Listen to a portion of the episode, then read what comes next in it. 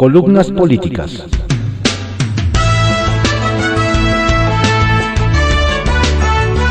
Continuamos con la audiosíntesis informativa de Adriano Ojeda Román, correspondiente a hoy, jueves 3 de marzo de 2022.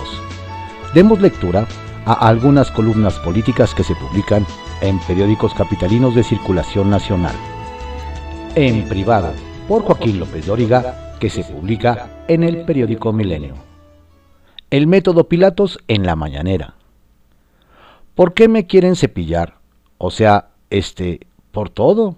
Entonces, este, pero sí vamos a dar a conocer la lista de grandes deudores del SAT, anunció ayer el presidente López Obrador en la mañanera. Y lista nueva de periodistas y todo, ¿de acuerdo? preguntó. Aprovechemos de una vez para lo de Loret de Mola. ¿Sí? Democráticamente, a ver, que levanten la mano si de una vez lo de Loret, ¿eh? preguntó ante la falta de manos arriba y el silencio. Entonces, ¿cómo ven? También mexicanos contra la corrupción, se escuchó una voz. También mexicanos contra la corrupción, confirmó. De una vez, ¿sí? pero tienen que poner aquí y señaló su pantalla. Todos somos Andrés Manuel. Y se carcajeó. Sea por este, pero vamos a dar a conocer información. Lo está pidiendo toda la colectividad. Todos ustedes, dijo señalando a los sentados. Ustedes son periodistas, ¿no? Y solicitan información. O hagan un escrito para la, ¿cómo se llama? La transparencia. Y me lo traen aquí. También lo podemos hacer así, de una vez. Eso me ayuda mucho. Sea de periodistas, de empresarios, de artistas, todo. Medios de comunicación, ¿de acuerdo? Ah, vamos a hacerlo así formalmente. Se hace la solicitud, los que quieran firmar al este Instituto de Transparencia y donde piden eso y que una vez que les entreguen a ustedes del SAT toda esa información, me la van a entregar a mí aquí formalmente y la damos a conocer, ¿de acuerdo? ¿De acuerdo? Insistió, ante la falta de respuesta generalizada. Así, el juicio sumario ayer en la mañanera. Retales 1. Pendejo. El senador de Morena, José Luis Pech, fue rechazado por su partido para ser candidato a gobernador de Quintana Roo y lo consiguió por MC en relevo de Roberto Palazuelos. Ayer cuando en el Senado los reporteros le preguntaron sobre su salto moral, les respondió, pobres pendejos. Pendejo él, pendejo, ambicioso y perdedor, que saltó a MC para ser candidato. Así las convicciones en Morena, así sus personajes y así sus pendejos. No sé si pobres o no, pero sí, eso sí, pendejos. 2. Gestión. Adán Augusto López Hernández sigue siendo el operador del presidente para atender a los que su jefe desdeña. Por su despacho han pasado toda la oposición. Ayer los gobernadores del PAN, que nunca han sido recibidos en Palacio, y también empresarios. Este tabasqueño se ha convertido en el puente y puerta conciliadora que tanta falta hace en los tiempos de ira de la 4T. Y 3. Embajador. La mayoría morenista aprobará hoy la propuesta presidencial para que el exgobernador prista de Sinaloa, Kirin Ordaz, sea el nuevo embajador de España. Ayer estuvo en el Senado y reiteró que la expulsión del PRI es un asunto de Alejandro Moreno, que él no había traicionado al PRI, pero no se le vio acongojado. Al contrario. Arsenal, por Francisco Garfias, que se publica en el periódico Excelsior. Le abollaron la popularidad. Andrés Manuel López Obrador se perfila para ganar la consulta de revocación de mandato el próximo 10 de abril. Nadie lo duda. El hecho de que el propio presidente promueva el novedoso ejercicio y la oposición lo boicotee permite adelantar este escenario. Lo que no está garantizado es la aplastante victoria que Morena y el propio mandatario cantaban de antemano. Hay señales de que la llamada Casa Gris, el escándalo de Segalmex, el pleito de Julio Scherer con la Fiscalía, las masacres, los levantamientos y las ejecuciones ya le abollaron la popularidad. Encuestas publicadas a, fines de febrero o principios de marzo colocan a López Obrador en mínimos históricos de aprobación. La del financiero, de Alejandro Moreno, lo bajó de 60 a, 55, a 54%. Mitofsky, de Roy Campos, trae la misma tendencia, de 63 a 58.8% el día de ayer. El descenso en Encol de Heidi Osuna es de 8 puntos, de 62 a 54% de aprobación, con un dato adicional interesante. Los medios de comunicación superan en credibilidad al primer mandatario en una proporción de 44-30. Ya entró en un tobocán. La falta de resultados tangibles le está generando un costo al proyecto del presidente, sintetiza el senador de MC Juan Cepeda. Ya que estamos, otro senador, César Cravioto de Morena, dijo en la Cámara Alta, esperan la comparecencia de Lorenzo Córdoba, consejero presidente del INE, en un máximo de dos semanas. Queremos que nos explique por qué, teniendo tres veces más presupuesto de lo que tuvo en la consulta de juicio a expresidentes, va a poner el mismo número de casillas. La única explicación que ha dado el INE es que ahora va a tener que capacitar a quienes serán los funcionarios de casilla. Eso no justifica que nos cueste tres veces más, dijo. La senadora Lili Telles fue incluida por primera vez en la lista de presidenciables del Azul por el jefe nacional de ese partido, Marco Cortés, durante la plenaria legislativa del sistema PAN frente a la diputada Margarita Zavala, a la que no incluyó entre los presidenciables azules, Marco dijo, necesitamos darle juego a todos los que han levantado la mano o no se han descartado para la candidatura presidencial. Reveló que el tema lo ha hablado con los gobernadores Mauricio Vila de Yucatán, Mauricio Curi de Querétaro, Maru Campos de Chihuahua y con el vicepresidente de la Cámara de Diputados Santiago Krill.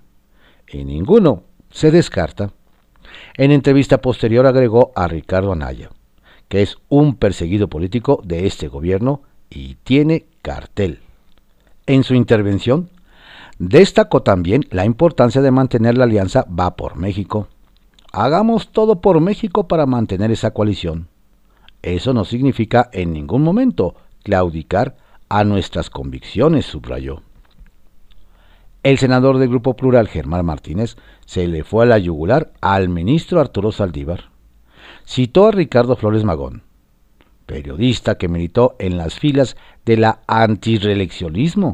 para que lo escuchara el presidente de la Suprema Corte de Justicia de la Nación. Para llegar a tener un empleo de esa naturaleza, jueces o magistrados, basta con aplaudir hasta romperse las manos los aciertos y desaciertos del poder felicitar al poderoso en toda ocasión e improvisar festivales de memoria. Agregó, ya de su cosecha, lambiscones y salameros. Esos jueces no imparten justicia. Mexicanos contra la Corrupción hizo una radiografía de la cuenta pública 2020. Destacó que la Auditoría Superior de la Federación identificó 41.396 millones de pesos de irregularidades en recursos federales entregados a gobiernos locales. Los recursos destinados a salud fueron el principal componente de irregularidades, presentaron problemas en 5% de los recursos, que suman 9.978 millones de pesos usados al margen de la ley, dice la radiografía. Baja California Sur y Nayarit son las entidades con mayor proporción de irregularidades la Auditoría Superior de la Federación encontró 15 pesos usados al margen de la ley por cada 100 pesos que auditó. Le siguen Oaxaca y Sonora, en donde esa cifra fue de 7 y 6 pesos respectivamente. El 95.6% de los hallazgos de la auditoría en el gasto federalizado sigue sin ser aclarado o devuelto. Las entidades con mayor rezago son Sonora, Tlaxcala, Baja California Sur, Chihuahua, Oaxaca, Campeche, Zacatecas, Tamaulipas, Colima, Baja California, Michoacán, Guerrero Nayarit y Sinaloa. En todas estas entidades, el dinero sin aclarar supera el 99%. Las que presentan mayores avances son Guanajuato y Querétaro, con 46.3% y 80.1% de dinero pendiente de devolver o aclarar. Serpientes y Escaleras, por Salvador García Soto, que se publica en el periódico El Universal. Collado a López Obrador. Scherer es el ángel que estaba buscando. En la carta que le escribió de puño y letra, desde la cárcel al presidente López Obrador el 17 de diciembre de 2020, el abogado Juan Collado aseguraba que el entonces consejero jurídico de la presidencia, Julio Scherer, era el ángel que estaba buscando hace año y medio, para exponerle lo que sucede en mi caso y la situación que estamos viviendo. Diez meses después, en octubre de 2021, el mismo Collado cambió su declaración y su percepción sobre Scherer, al que ya no veía como ángel, sino como demonio.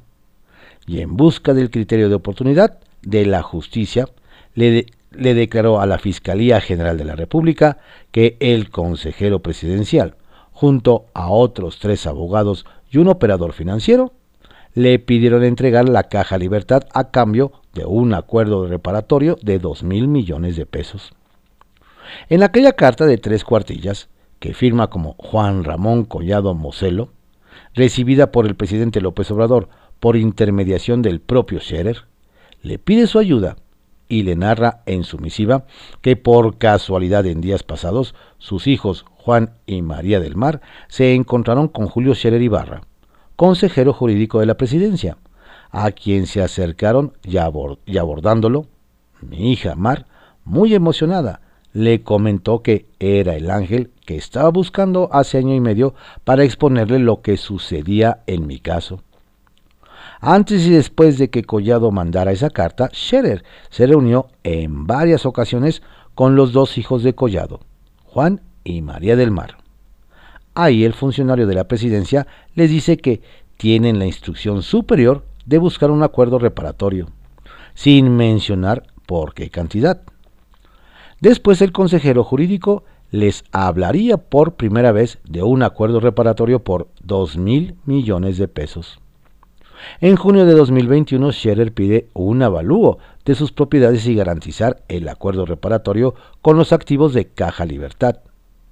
A partir de ese momento, el asunto pasa a manos de la Fiscalía General de la República, a donde Scherer le pide a los Collado negociar ya los términos del acuerdo. El 5 de julio, el hijo de Collado se reúne por instrucciones del fiscal Gertz Manero con el fiscal Juan Ramos, hombre de confianza de Gertz, quien le dice a Juan Collado Jr. que el acuerdo reparatorio que estaba negociando con Scherer era improcedente porque no podían reclasificar el delito de delincuencia organizada que no admite acuerdos reparatorios.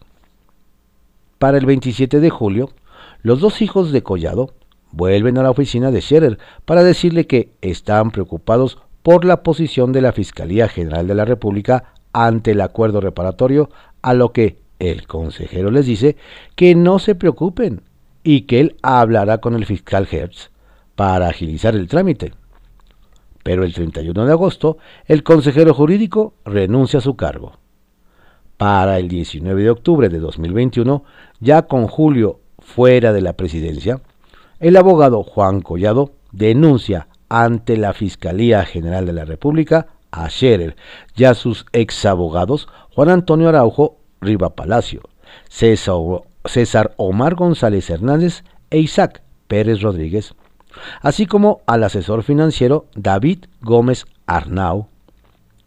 ¿Qué cambió entre la carta de diciembre de 2020 en la que Juan Collado veía a Julio Scherer como un ángel a la denuncia en su contra en octubre de 2021, en donde lo acusa de una presunta extorsión y de pretender quitarle caja libertad?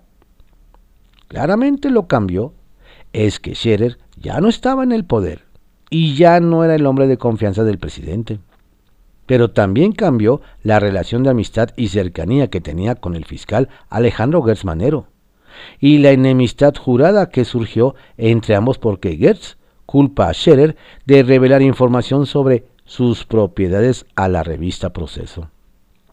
Por lo pronto, en medio de este trama judicial, que involucra delitos de extorsión, lavado de dinero, asociación delictuosa y tráfico de influencias, también hay claramente una venganza y una intención política muy clara de la fiscalía que encabeza Gers Manero y que quiere a toda costa llevar a juicio y de ser posible a la cárcel al ex consejero jurídico que fue el hombre de mayor confianza y cercanía del presidente López Obrador.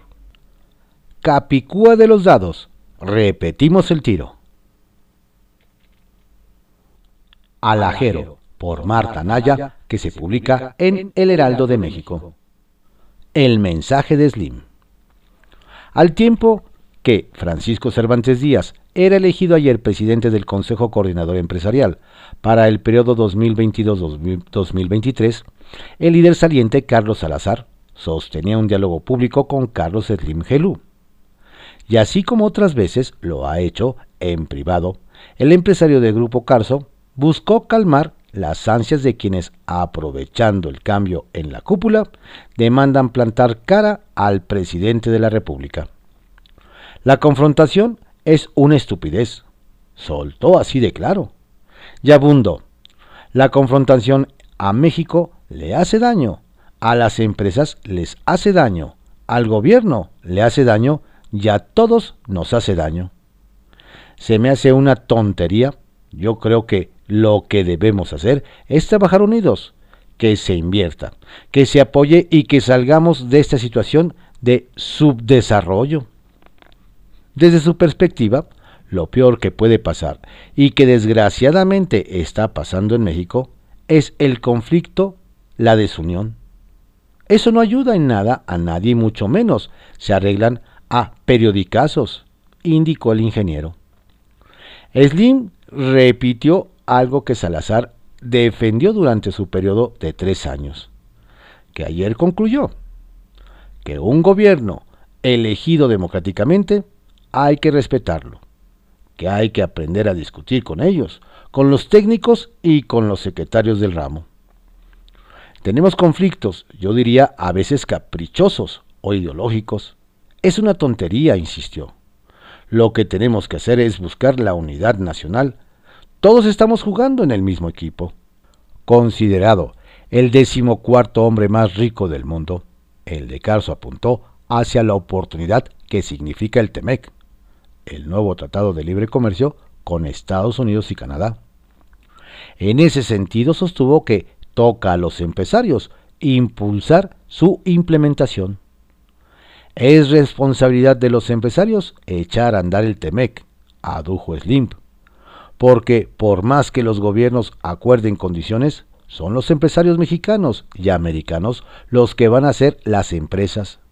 Y ahí debe estar la banca de inversión de Estados Unidos y México, así como los organismos empresariales de las dos naciones.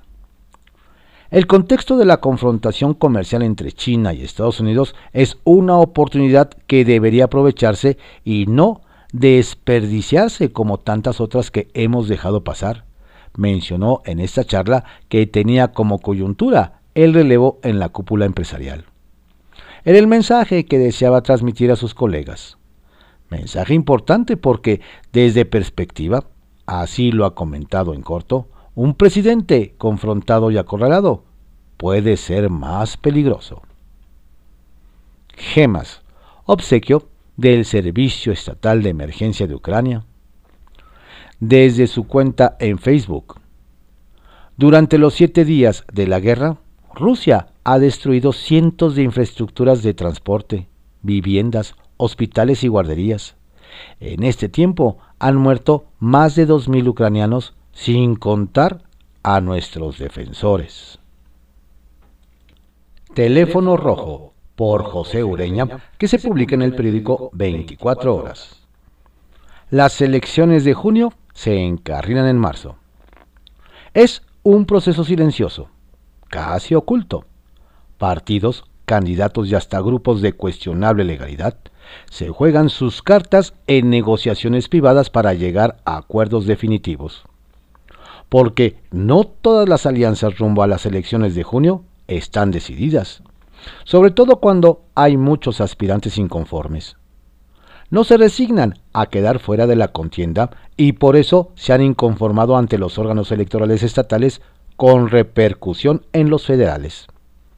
Lo saben inclusive los dirigentes de las siglas partidistas donde unos temen golpes adversos y otros se entusiasman con encontrar nuevos aliados.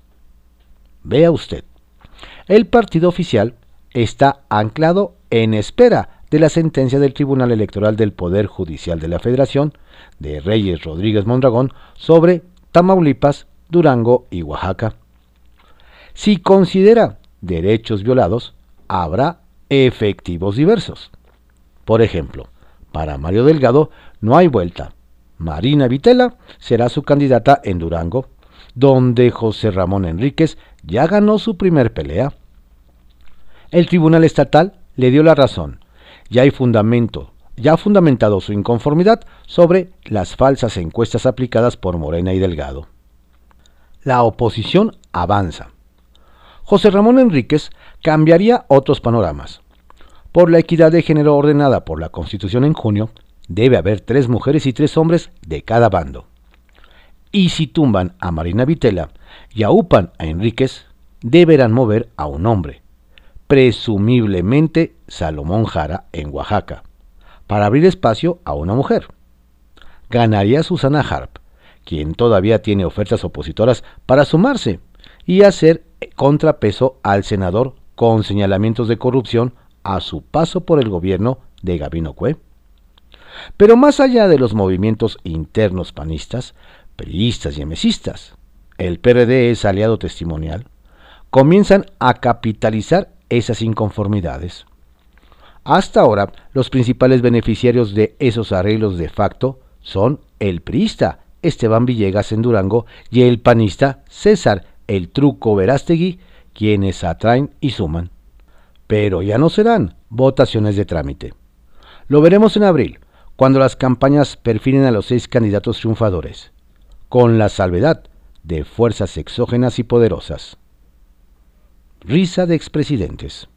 1. Él lo infló y él lo desinfló. Durante sus múltiples campañas, el presidente prometió enjuiciar y llevar a la cárcel a todos sus antecesores. Les puso nombre. Carlos Salinas, Ernesto Cedillo, Vicente Fox, Felipe Calderón, el más odiado, y Enrique Peña. Hasta promovió una consulta en la cual no votó, fallida por la baja participación y la insuficiencia de urnas repartidas en el país. Los expresidentes ríen a carcajadas. Señalamos aquí entonces. Ahora más, porque ayer por la mañana de plano ya se descartó ir contra ellos. Pero eso no lo salvará. Todo el sexenio continuarán bajo juicios sumarios, como hasta ahora. Y dos, algunos morenistas, como Alejandro Rojas y Durán, ven saludable una o varias negativas del Tribunal Electoral a avalar sus candidatos. Sería la oportunidad, dicen, de corregir para remover a quienes en precampaña no levantaron el ánimo popular o de plano se desplomaron. A ver si le da manos libres el Tribunal Electoral del Poder Judicial de Reyes Rodríguez Mondragón. Capital Político, por Adrián Rueda, que se publica en el periódico Excelsior. La demanda panista de cada día. Durante la actual legislatura local, el PAN se ha caracterizado por ser una oposición recalcitrante al gobierno de Claudia Sheinbaum, generando una lluvia de demandas penales ante la Fiscalía General de Justicia de la Ciudad de México. Casi no hay semana en que la Diputación Albiazul, acompañada por su dirigente Andrés Ataide, no se presente con Ernestina Godoy para demandar a algún funcionario capitalino o castigo a diversas acciones gubernamentales. Y no es que esté mal que los suspiritos azules estén pendientes de las cosas que se dejan de hacer en la ciudad y que exijan justicia. Pero el que para todo acudan a la oficina de Godoy los hace ver como reaccionarios. Si bien sus demandas les dan reflectores, habrá que preguntar cuántas de sus denuncias han tenido consecuencias legales o no están bien hechas o de plano, Ernestina ni los ve ni los oye. Los panistas han desgastado este recurso, incluso los hace ver como una fracción con pocas iniciativas. Su agenda queda tapada por ellos mismos, al estar nada más cazando los errores para magnificarlos. Y no es que el PAN carezca de temas, pues cuenta con diputadas y diputados muy capaces, pero los obliga a contenerse. El coordinador Christian von Roerich, con un férreo control sobre el grupo, amarra a los más jóvenes. Al interior de su bancada no todo es miel sobre hojuelas, pues más de uno se queja de que les condicionan sus intervenciones en tribuna y los presionan para que en todo momento se vayan en contra de la 4T. En la fracción abundan los jóvenes, que todavía no entienden bien que deben seguir al pie de la letra el guion que les marque la coordinación, independientemente que estén de acuerdo con ello o no. Esto por supuesto ha generado grillas internas que indudablemente afectan al grupo. Se están convirtiendo en una fracción más reaccionaria que propositiva, a contrario de lo que habían sido siempre. Pero si ya decidieron irse por judicializar los temas, al menos le deberían dar seguimiento e informar cómo van las denuncias. De lo contrario, solo están choteando el recurso porque no se trata de llenar de trabajo a Ernestina. Está claro que la fiscal no hará el papeleo. Si el PAN no reflexiona en su estrategia, lo único que hará es caer en la agenda que les marquen desde el gobierno, lo cual llega a cansar entre la ciudadanía, pues se trata de entregar resultados, no solamente hacer grilla. Igual le apuestan a los debates en el Congreso para que los capitalinos vean lo pillos que son los de la 4T. Pero a pesar de que siempre barren a los morenos y sus rémoras, los suspiritos, los suspiritos se equivocan. A la gente no le importa lo que pasa en Donceles, y la inmensa mayoría de las veces ni siquiera se enteran qué pasa ahí. Es más, ni siquiera ubican a los diputados. Hay que ver hasta cuándo llega la siguiente demanda panista. Centavitos.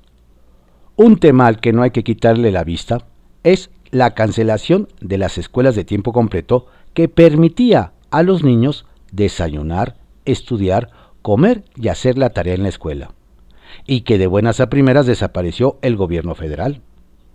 La discusión rebasará sin duda a las cámaras y habrá que, hasta donde le afecta políticamente la 4T, pues esa decisión daña directamente a los más pobres. No solo los padres tendrán que modificar sus actividades y algunas madres dejarán de trabajar, sino que los niños tendrían más tiempo de ocio sin nadie que los vigile. Aguas, porque eso sí pegará, primero en los pobres. Estas fueron algunas columnas políticas que se publican en periódicos de circulación nacional en la audiosíntesis informativa de Adrián Ojeda Román, correspondiente a hoy, jueves 3 de marzo de 2022. Tenga usted un excelente día. Cuídese mucho. No deje de usar el cubreboca. Saludos cordiales de su servidor, Adrián Ojeda Castilla.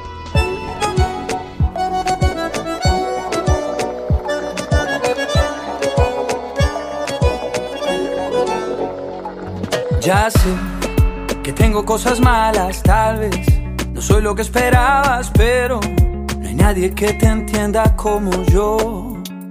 Y tú, aunque no digas nada, sentí en tu boca pintada la miel, que a veces se te mezcla con dolor. No quiero que cambies, soy nada por mí. Nadie es perfecto, yo te quiero así, te espero. Y solo importa que te espero.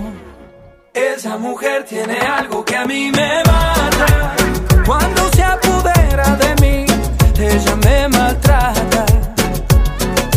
Esa mujer tiene algo que a mí me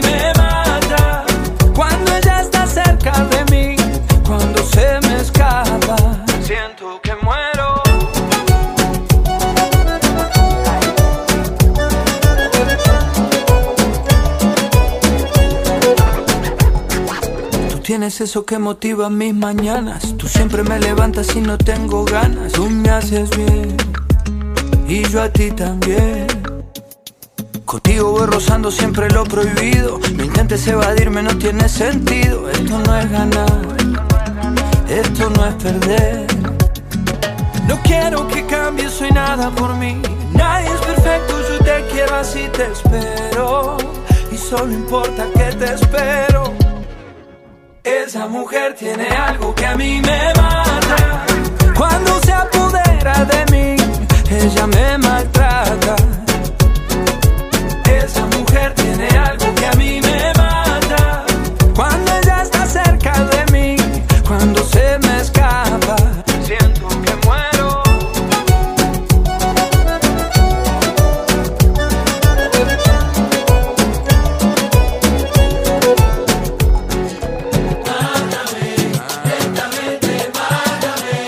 Con uno solo de tus besos soy tu preso y en cadena perpetua yo me amarro a tus pies. Mátame, lentamente mátame. Con uno solo de tus besos soy tu preso y en cadena perpetua me amarro a tus pies.